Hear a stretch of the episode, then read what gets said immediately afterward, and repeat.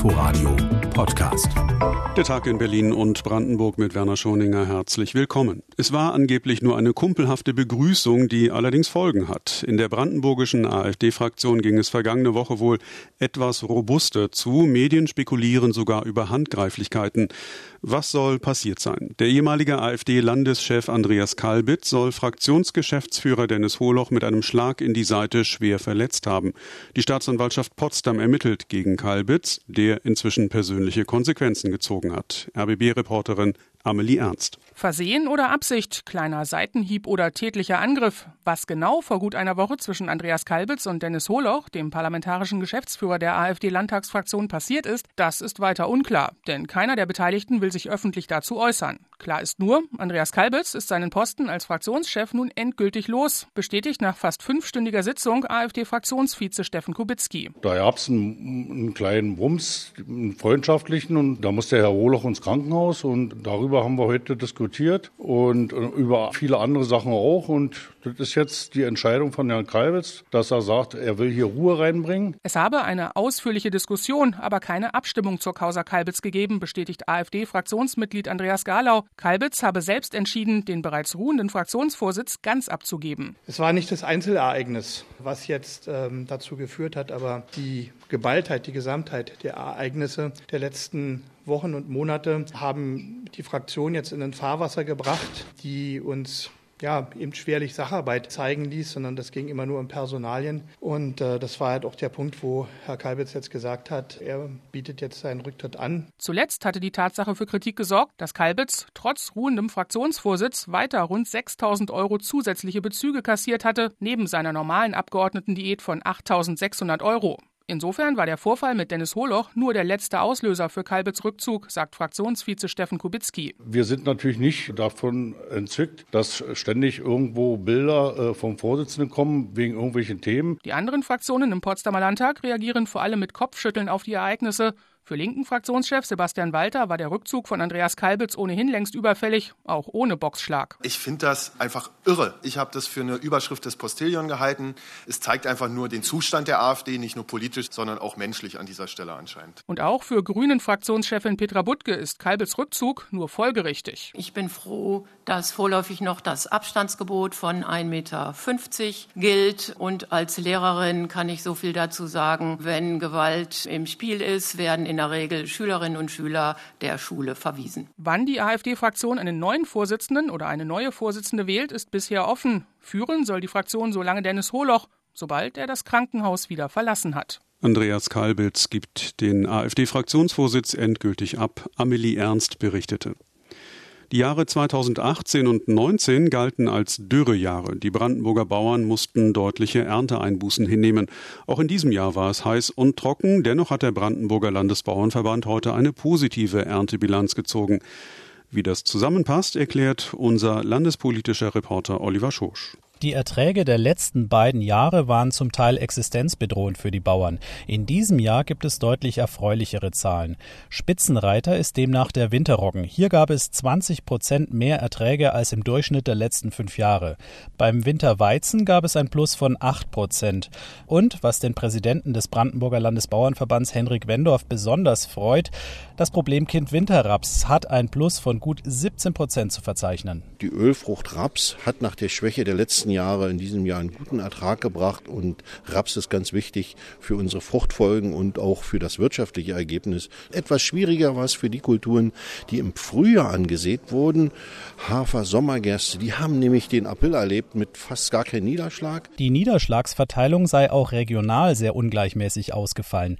Deshalb habe es regional auch sehr unterschiedliche Ernteergebnisse gegeben, so Wendorf. Die größten Ausreißer in der diesjährigen Ernte waren nach oben natürlich die Uckermark. Die hat die besseren Böden und die hat an der einen oder anderen Stelle auch günstige Niederschlagsverhältnisse gehabt. Aber wenn man mal in den Süden unseres Landes schaut, nach Spree-Neiße, nach Elbe-Elster, da hat das Wasser gefehlt, da sind die leichteren Böden und die Ertragsdifferenzen sind immens groß in diesem Jahr. Wir haben vielleicht äh, die Hälfte im Süden und das Doppelte im Norden geerntet. Brandenburgs Umweltminister Axel Vogel von den Grünen warnt. Der Negativtrend der letzten beiden Dürrejahre habe sich zwar nicht fortgesetzt, allerdings werde die Brandenburger Landwirtschaft auch in Zukunft immer mehr mit Wasserknappheit zu kämpfen haben. Dieses Jahr kann man sagen, sind wir noch mal gut rausgekommen. Aber insgesamt gesehen brauchen wir wassersparende Technologien. Das ist im Gartenbau die Tröpfchenbewässerung, die sich ja auch durchgesetzt hat. In anderen Bereichen geht es dann ums Bewässerungsregime, das nicht tagsüber beispielsweise großflächig bewässert wird, weil die Verdunstungsrate dann viel zu hoch ist. Die auffälligsten Ertragseinbrüche dieser Erntesaison hatten allerdings nichts mit der Trockenheit zu tun. Beim Spargel, Brandenburgs wichtigsten Gemüse, war das zentrale Problem die Corona-Pandemie, so der Vorstand des Gartenbauverbands Berlin-Brandenburg Jürgen Jakobs. Das hat in dieser Saison dazu geführt, dass in der Spargelernte nicht alle Erntehelfer zur Verfügung standen und dadurch haben wir eigentlich einen Ernterückgang um gut 12 Prozent. Bei der wichtigsten Brandenburger Beerenfrucht, der Erdbeere, gab es sogar einen Ernterückgang um 20 Prozent. Da lag es vor allem an der Billigkonkurrenz aus dem Ausland, so Jakobs. Unterm Strich aber eine positive Erntebilanz des Brandenburger Landesbauernverbands Oliver Schosch berichtete.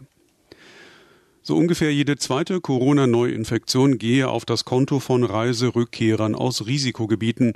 Das sagte Berlins Gesundheitssenatorin Kaleitsche unlängst. Heute hat sich der Senat mit der Corona-Situation in Berlin beschäftigt. Im Fokus standen dabei mehr Tests, vor allem für die Reiserückkehrer. Aber auch die Gastronomie haben die Verantwortlichen im Blick. RBB-Landespolitik-Reporter Jan Menzel. Kneipen, Bars und Restaurants sind für die Senatsmannschaft derzeit Corona-Sorgenkinder. Viele Gastronomen würden sich sich vorbildlich verhalten, sagt der regierende Bürgermeister Michael Müller, aber wir sehen eben auch das Gegenteil. Und das ist von der Eckkneipe bis zum Sternelokal zu sehen. Besonders die Anwesenheitslisten würden in zu vielen Lokalen nicht ordentlich geführt. Dabei sind sie es, auf die die Gesundheitsämter bei Ausbrüchen zurückgreifen müssen, um mögliche Infizierte zu finden und die Verbreitung des Virus zu stoppen. Hier will der Senat mit Information und Aufklärung gegenhalten. Der Gaststättenverband DEHOGA soll seine Mitglieder noch einmal gezielt gezielt ansprechen. Zusammen mit den Berlin-Werbern von Visit Berlin wird es eine Aufklärungskampagne geben, um an das Verantwortungsbewusstsein der Kneipenbesucher zu appellieren. Ein Alkoholverbot, wie es Mittes grüner Bezirksbürgermeister von Dassel gefordert hatte, verfolgt der Senat aktuell nicht, stellte Müller klar. Dafür kündigte der regierende Bürgermeister an, dass das Angebot an Corona-Tests hochgefahren wird. Da spielen die Reiserückkehrer auch eine Rolle, weil es werden mehr werden in den nächsten Monaten, aller Voraussicht nach, aber es spielen eben auch andere Veranstaltungen eine Rolle. Ein Vorschlag des Fußball-Bundesligisten Union Berlin liegt dazu auf dem Tisch. Der Verein will Tickets kombiniert mit Corona-Tests anbieten. Müller lehnt das nicht grundweg ab, er sei aber nicht sicher, ob das Konzept schon ausgereift sei. Aber wir müssen uns ja der Situation nähern. Wenn wir Schritt für Schritt Normalität wollen und die Infektionszahlen es zulassen, wird die Normalität immer verbunden sein mit Regeln oder Auflagen. Zu denen dann auch Testungen gehören. Informationen von Jan Menzel. Er gilt als zuverlässiger Strippenzieher und fachlich kundiger Netzwerker. Sebastian Scheel soll in Berlin das Amt des Stadtentwicklungssenators übernehmen und damit die Nachfolge der linken Politikerin Katrin Lomscher antreten. Die Opposition übt zum Teil scharfe Kritik und auch die Koalitionspartner melden Forderungen an. Landespolitikreporter Sebastian Schöbel mit den wichtigsten Reaktionen. Dass er zumindest von der Opposition nicht mit offenen Armen empfangen werden würde, das dürfte dem Berufspolitiker Sebastian Scheel klar gewesen sein. Schließlich sei er ja die letzten drei Jahre der Staatssekretär von Bausenatorin Katrin Lomscher gewesen. Was also bedeutet, dass ich ja diesen Kurs auch mit ihr gemeinsam entwickelt und getragen habe. Es wäre also ein bisschen komisch, wenn ich jetzt sagen würde, ich mache jetzt alles ganz anders. Aber auch die Koalitionspartner SPD und Grüne übermittelten Scheel Glückwünsche, die mit einer ziemlich klaren Botschaft verbunden waren. Ab jetzt müsse der Neubau noch stärker im Fokus stehen, sprich stärker als bisher bei Lomscher. Auch die Opposition forderte, dass der Senat nun in den, wie FDP-Fraktionschef Sebastian Schayer es ausdrückte, Baumodus schaltet. Berlin brauche bis 2030 200.000 neue Wohnungen, so Chaya. Dass Scheel die liefern kann oder liefern will, daran gibt es bei der CDU Zweifel. Dabei sei der professionelle Umgang mit Sebastian Scheel bisher ziemlich gut gewesen, sagte der wirtschaftspolitische Sprecher der CDU, Christian Greff. Aber klar ist auch, er gehört zum System Lomscher. Und wenn in Berlin zu wenig gebaut wird und die Wohnungen dadurch teurer werden, dann ist Herr Scheel dafür maßgeblich mitverantwortlich. Die AfD nennt Scheel derweil einen Mietendeckel Miterfinder, mit dem es keinen Neuaufbruch geben werde. Der Senat werde mit ihm, Zitat, zwangsläufig in der Sackgasse sozialistischer Wohnungspolitik stecken bleiben, sagte AfD-Fraktionschef Georg Pasterski. Scheel selbst verwies auf die zuletzt wieder gestiegene Zahl von Baugenehmigungen und rund 65.000 neue Wohnungen seien schon genehmigt, nur würden sie bisher nicht gebaut. So dass aber auch klar ist, dass wir das nur gemeinsam mit der Bauwirtschaft und der Immobilienwirtschaft auch schaffen, auch der privaten.